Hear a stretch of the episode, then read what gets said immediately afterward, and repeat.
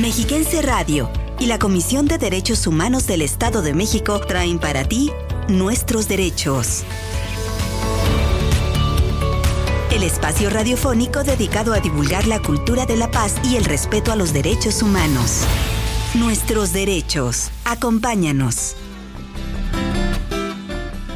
Amigas y amigos Radio Escuchas, es un gusto saludarles en esta emisión especial de Nuestros Derechos, donde la Comisión de Derechos Humanos del Estado de México promueve la cultura de paz y difunde los derechos fundamentales de las personas a través de Mexiquense Radio. Sean todas y todos bienvenidas y bienvenidos.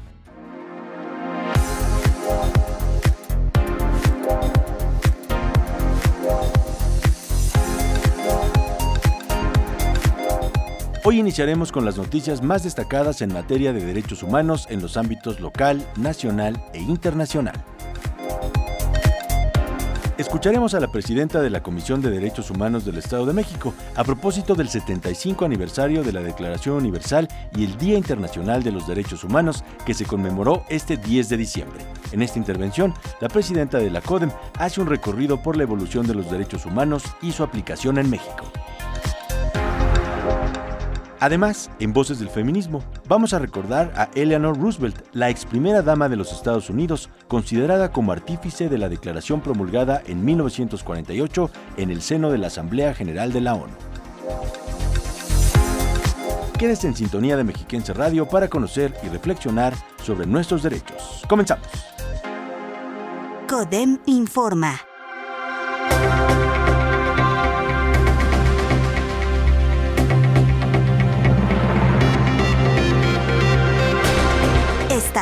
La presidenta de la Comisión de Derechos Humanos del Estado de México, la maestra Mirna Araceli García Morón, informó que las denuncias por actos de violencia disminuyeron en el sector estudiantil durante el periodo septiembre-octubre en comparación con el año 2022. La titular de los derechos humanos en la entidad llamó a la armonía, el respeto y la comprensión en el ámbito educativo entre alumnas, alumnos y educadores para continuar con el descenso de las cifras de quejas por violencia en ese sector. Nacional. Por la retención indebida de ocho personas en la estación migratoria de Reynosa, Tamaulipas, la Comisión Nacional de los Derechos Humanos dirigió una recomendación al Instituto Nacional de Migración. De acuerdo con su información, el Instituto Nacional de Migración ordenó indebidamente una revisión en el domicilio privado de dos de las víctimas y mantuvo a ocho personas retenidas de forma injustificada y en condiciones de hacinamiento, por lo que el organismo defensor nacional emitió el documento recomendatorio. Internacional. Las oficinas del Alto Comisionado de la ONU para los Derechos Humanos y la integrada de la ONU en Haití reportaron un aumento de la violencia de las bandas en ese país, por lo que conminaron a desplegar la misión de apoyo multinacional a la seguridad que autorizara en octubre pasado el Consejo de Seguridad de dicho órgano internacional.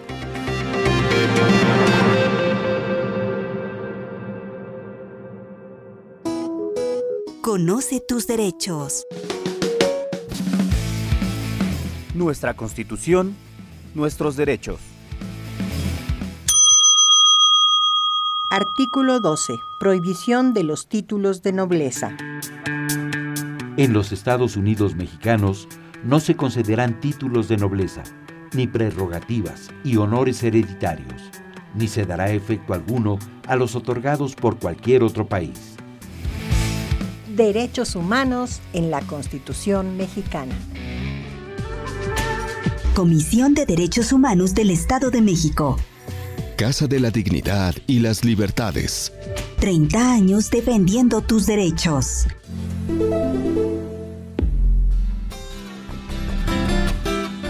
Ahora, como ya anunciamos, en nuestra sección Voces del Feminismo, presentamos a Anna Eleanor Roosevelt, una figura clave en la redacción, consolidación y publicación de la Declaración Universal de los Derechos Humanos el 10 de diciembre de 1948.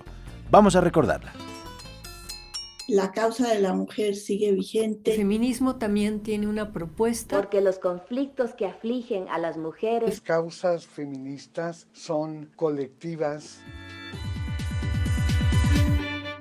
Voces del feminismo.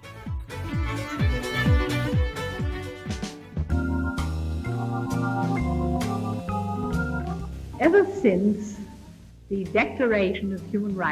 Desde que se aprobó la Declaración de los Derechos Humanos en París en 1948, el 10 de diciembre, hemos fomentado la observancia de este día, no solo en los Estados Unidos, sino en todo el mundo. El objetivo es hacer que las personas en todas partes sean conscientes de la importancia de los derechos humanos y las libertades.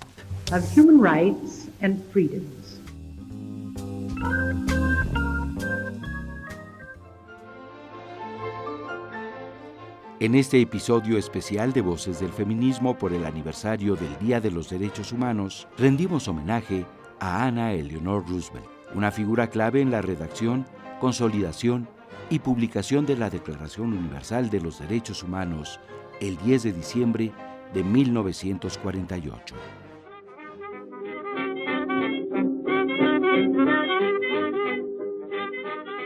Roosevelt fue una destacada escritora, activista y política estadounidense. Nació en la ciudad de Nueva York. En 1905 se casó con el político en auge Franklin Delano Roosevelt y se involucró completamente en el servicio público. Para cuando llegaron a la Casa Blanca, en 1933, Eleanor estaba muy comprometida con los derechos humanos y la justicia social, por lo que luchó con decisión para presidir el Comité de Derechos Humanos de la ONU. Su fuerza y determinación fueron claves en el nacimiento, la redacción y la concreción de los 29 artículos de los principales derechos y en la proclama del artículo 30, que conforman la Declaración Universal de los Derechos Humanos, vigente a 74 años de su creación.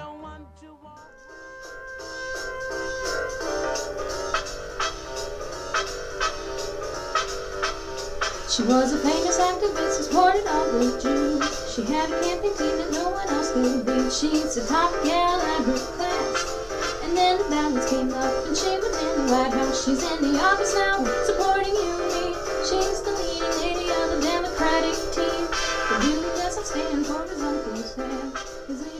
Ana Eleanor Roosevelt en Voces del Feminismo.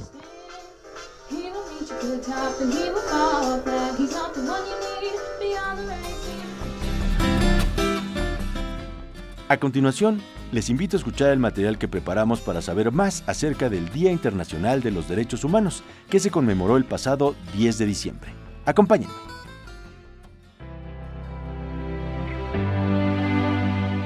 El 10 de diciembre se cumplieron 75 años de la Declaración Universal de los Derechos Humanos, cuando la Asamblea General de las Naciones Unidas proclamó en 1948 la Resolución 217A, fracción 3, tras los abusos cometidos durante las dos guerras mundiales del siglo XX. Es un documento moral, ético y sobre todo jurídico integrado por 29 artículos y una proclama que reconocen los derechos políticos, económicos, sociales, culturales y ambientales de las personas por el simple hecho de ser personas.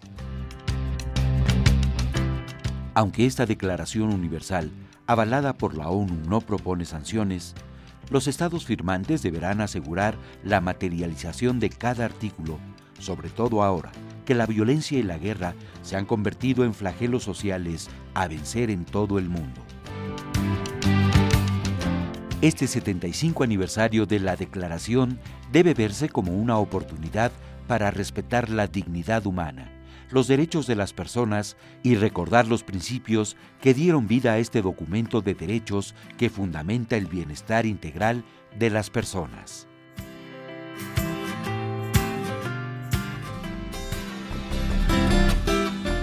Privar a las personas de sus derechos humanos es poner en tela de juicio su propia humanidad. Con esta frase del activista sudafricano por los derechos civiles Nelson Mandela, damos paso a las palabras de la presidenta de la CODEM, la maestra Mirna Araceli García Morón, acerca del Día de los Derechos Humanos y la Declaración Universal. Escuchamos.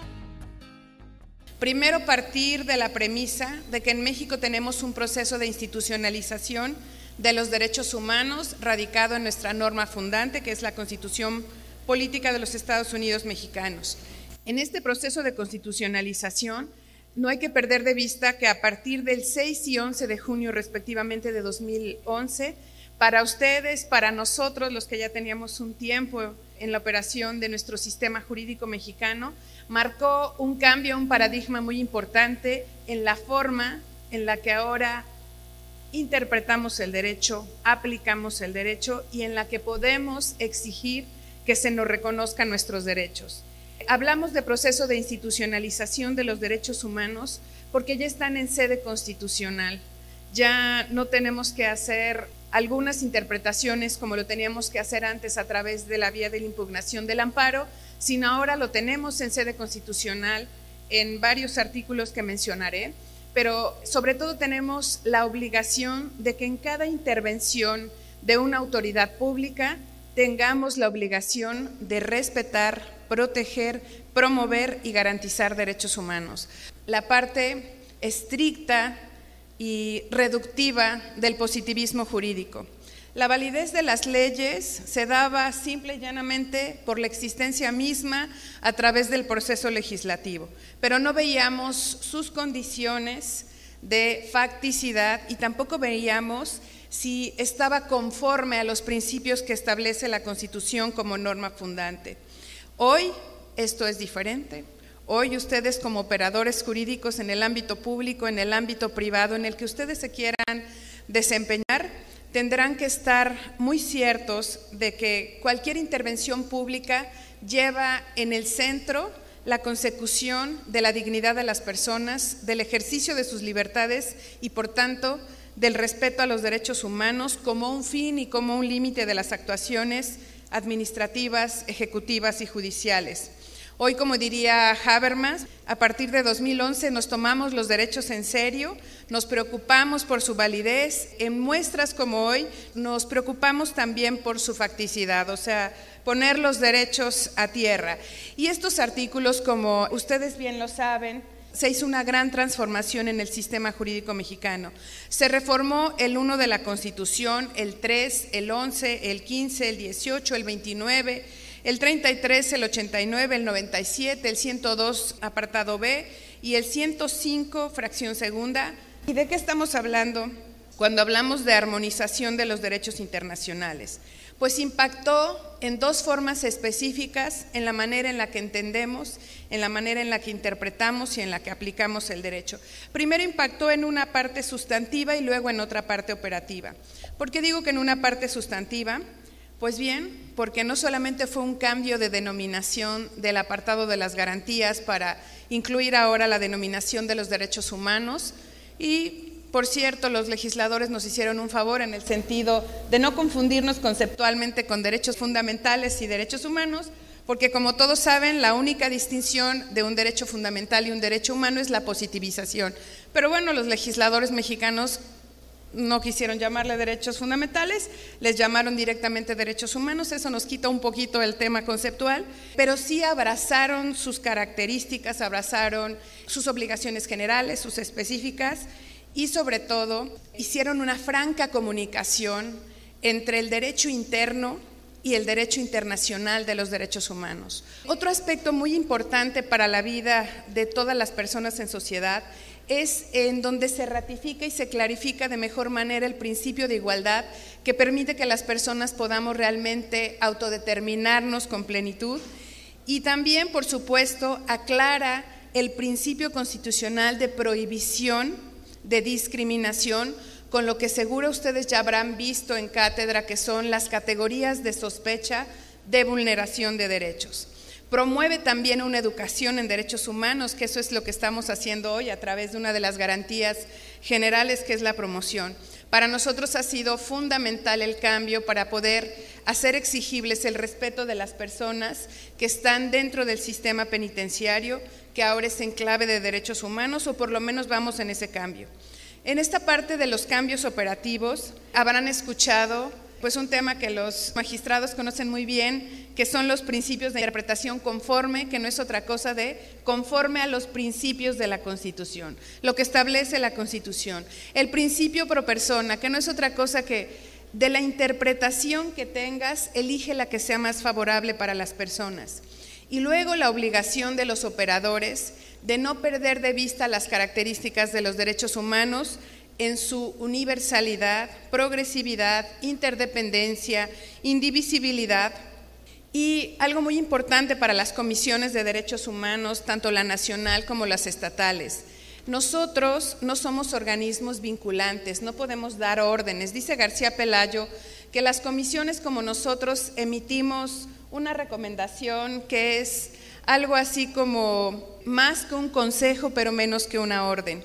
Pero en ese contexto no había la obligación de la autoridad para aceptarla o para al menos contestar en forma fundada y motivada la negativa de aceptarla. A partir de esta reforma se incorpora y ahora alguna autoridad de la que nosotros somos competentes para hacer observación ante la insuficiencia o violación de derechos humanos si no acepta nuestras recomendaciones, pues puede ir válidamente al Congreso a explicar las razones de por qué no acepta estas recomendaciones. También a partir de esta reforma se nos da una competencia en materia laboral, es decir, Adicionalmente a la vía jurisdiccional, nuestras comisiones también resuelven temas de violaciones de derechos en materia laboral.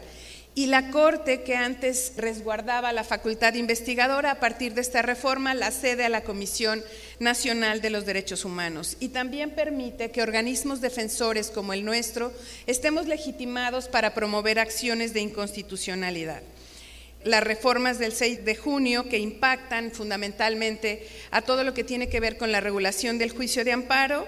Para efectos, lo más importante, si ustedes se quieren dedicar y especializar al tema de amparo en cualquiera de las materias, pues es que procede contra normas generales por acciones, que eso es algo que se venía haciendo de manera regular desde su creación, pero también por omisiones, que esa es la novedad. Y contra esos actos u omisiones, que violenten derechos humanos reconocidos y además también que inobserven garantías otorgadas en la protección. Y Aristóteles planteaba entonces las formas perfectas e imperfectas en las que se podía gobernar al pueblo. Las formas perfectas seguramente se acuerdan porque todavía existen, la monarquía, la aristocracia, la democracia, y las formas imperfectas que eran la oligarquía, la demagogia y la tiranía. Y la diferencia no solamente era quién gobernaba, sino el objeto o la finalidad del gobierno.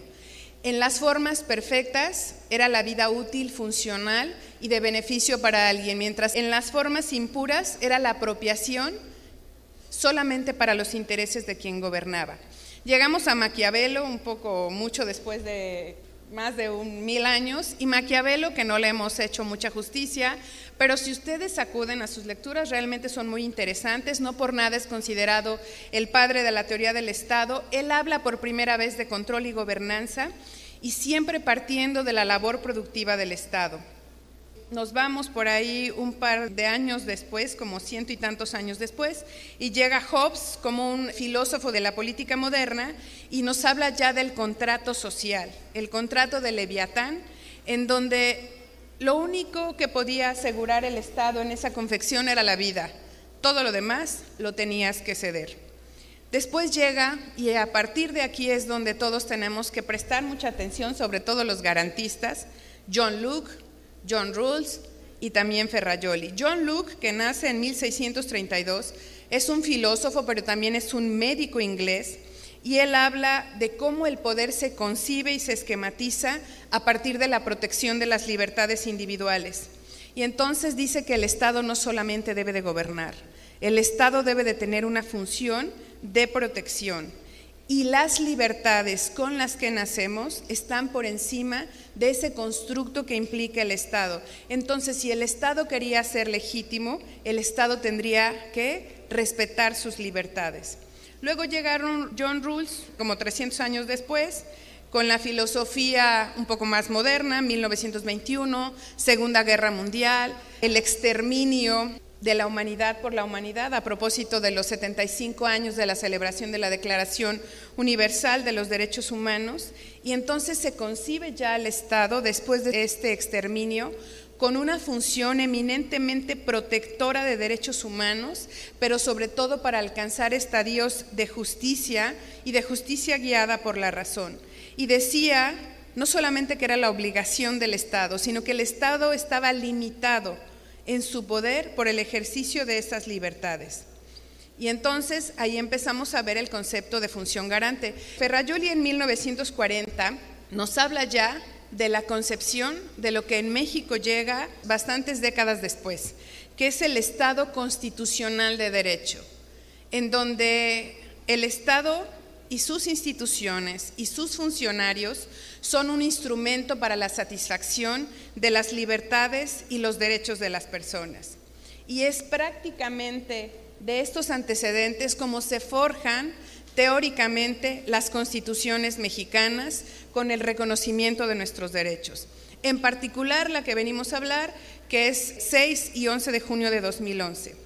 Y entonces ya podemos llegar casi a encontrar un concepto de los derechos humanos, pero con la novedad de que no hay un concepto unánime de los derechos humanos. Es decir, no se pueden vender, no se pueden transmitir, son de uso exclusivo de la persona que los detenta. Son indivisibles porque no podemos jerarquizar, no podemos dividir los derechos humanos, no podemos realizar o dejar de ejercitar uno en detrimento del otro. Son interdependientes porque entre ellos sufren relaciones eh, recíprocas. Son integrales porque si alguien violenta un derecho, sin duda es como un ajedrez, va a terminar afectando muchos derechos más. Tienen un carácter absoluto solamente en el sentido de la universalidad. Así llegamos al artículo 1 de la Constitución, ya les hablé un poco de los impactos sustantivos y procesales, pero quiero llamar su atención solo para volver a dar una lectura a este párrafo tan trascendente que modificó todos los sistemas jurídicos cuando dijo que todas las autoridades en el ámbito de sus competencias tienen la obligación de promover, de respetar, de proteger y de garantizar los derechos humanos de conformidad con los principios que ya vimos, universalidad, interdependencia, indivisibilidad, progresividad y por esas razones, como obligaciones específicas, el Estado tiene que prevenir, investigar, sancionar y reparar las violaciones en los términos que establece la ley. La obligación de promover se satisface con lo que estamos haciendo hoy aquí, con lo que está haciendo el Comité Anticorrupción y todos los integrantes, que es dar a conocer los derechos, hacer que las personas se apropien de sus derechos y en consecuencia puedan reclamarlos en su respeto. Nadie reclama lo que no conoce. Esta es una de las obligaciones más importantes que tienen las autoridades a partir de esa reforma constitucional. ¿Qué es lo que pretendemos? Pues que haya un cambio, una conciencia colectiva de protección y de reconocimiento de los derechos. ¿Por qué el 25N salimos tantas mujeres a la calle y también hombres a exigir la erradicación de la violencia contra la mujer? ¿No es parte de un cambio cultural? ¿No es parte de una apropiación de nuestro derecho a la vida, a la dignidad, a la autodeterminación, a la apropiación de nuestro cuerpo? Y todo esto se lo debemos a la promoción.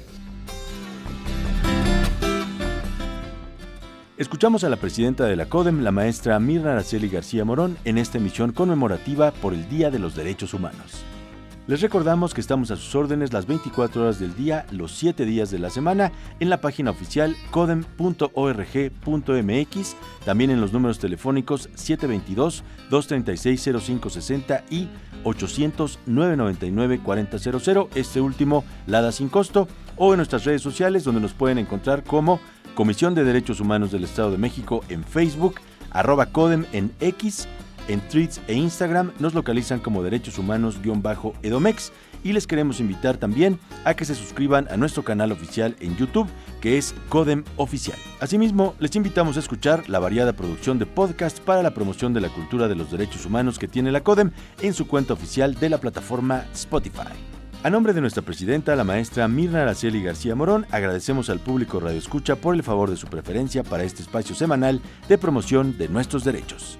Esta es una coproducción de la Comisión de Derechos Humanos del Estado de México y Mexiquense Radio, que está a cargo de Raúl Cruz, la coordinación general de Claudio Barrera, los guiones son de Elizabeth Zúñiga, gracias a nuestras compañeras y compañeros en la mesa de control de Mexiquense Radio y por supuesto gracias a usted. Soy su servidor Mauricio Hernández, nos escuchamos con todo gusto el próximo martes a las 11 de la mañana. Que tengan un excelente día. Muchas gracias.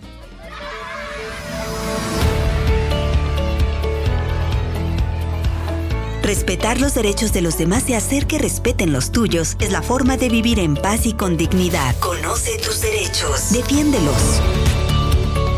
Y no te pierdas la próxima emisión de Nuestros Derechos.